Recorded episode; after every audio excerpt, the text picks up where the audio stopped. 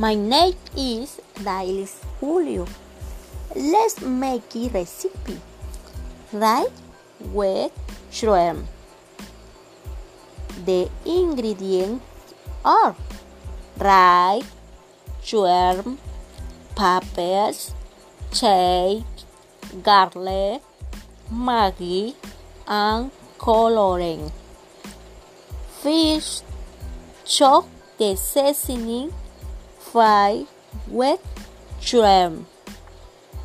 Then we add one cup of the water, salt to taste.